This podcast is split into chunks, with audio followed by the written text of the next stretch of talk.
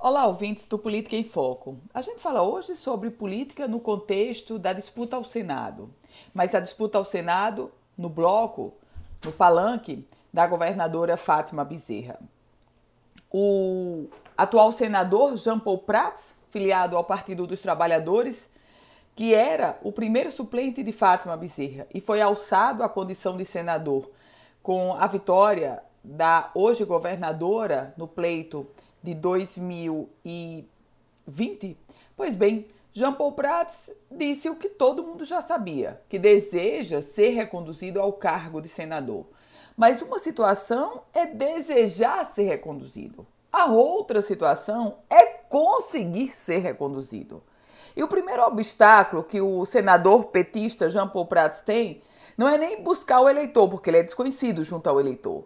É tentar pavimentar o caminho dentro do seu próprio partido na base da governadora Fátima Bezerra. Aliás, quem entende minimamente de política sabe que uma chapa precisa ter um candidato forte ao Senado e uma candidata e um candidato forte ao governo.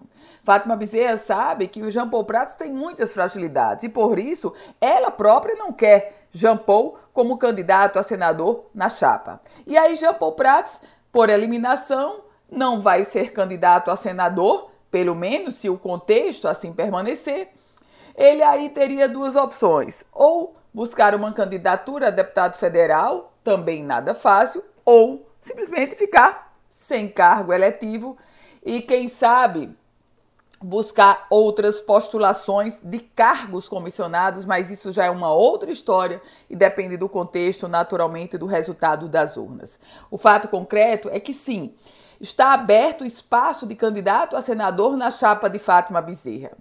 Se o nome fosse outro, com um oxigênio eleitoral maior, aí Jean Paul Prats nós poderíamos dizer que é um nome forte para disputar o Senado. Mas no contexto atual, não.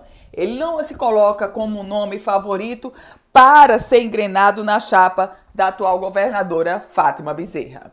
Eu volto com outras informações aqui no Política em Foco com Ana Ruth Dantas.